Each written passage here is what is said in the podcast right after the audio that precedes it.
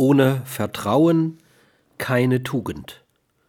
Vertrauen ist die Grundlage der Realisierung aller Tugenden. Ohne gegenseitiges Vertrauen würden Gerechtigkeit, psychische und soziale Freiheit, Glauben, Hoffen und Lieben zu einer Illusion dessen, was die Wörter benennen. Vertrauen setzt eine psychosoziale Disposition voraus, die ein wesentliches Charaktermerkmal eines Menschen und Strukturelement seines Selbstbildes ist. Vertrauen kann gelernt, aber auch verlernt werden.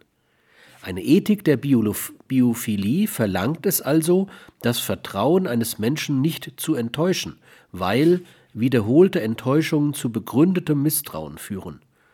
Der Umgang mit Täuschungen die sich durch ihre nekrophilen Folgen als Täuschungen vor dem Anspruch der Realität erweisen, ist eine der schwierigsten, aber auch schwerwiegendsten Formen eines ethisch verantworteten Miteinanders.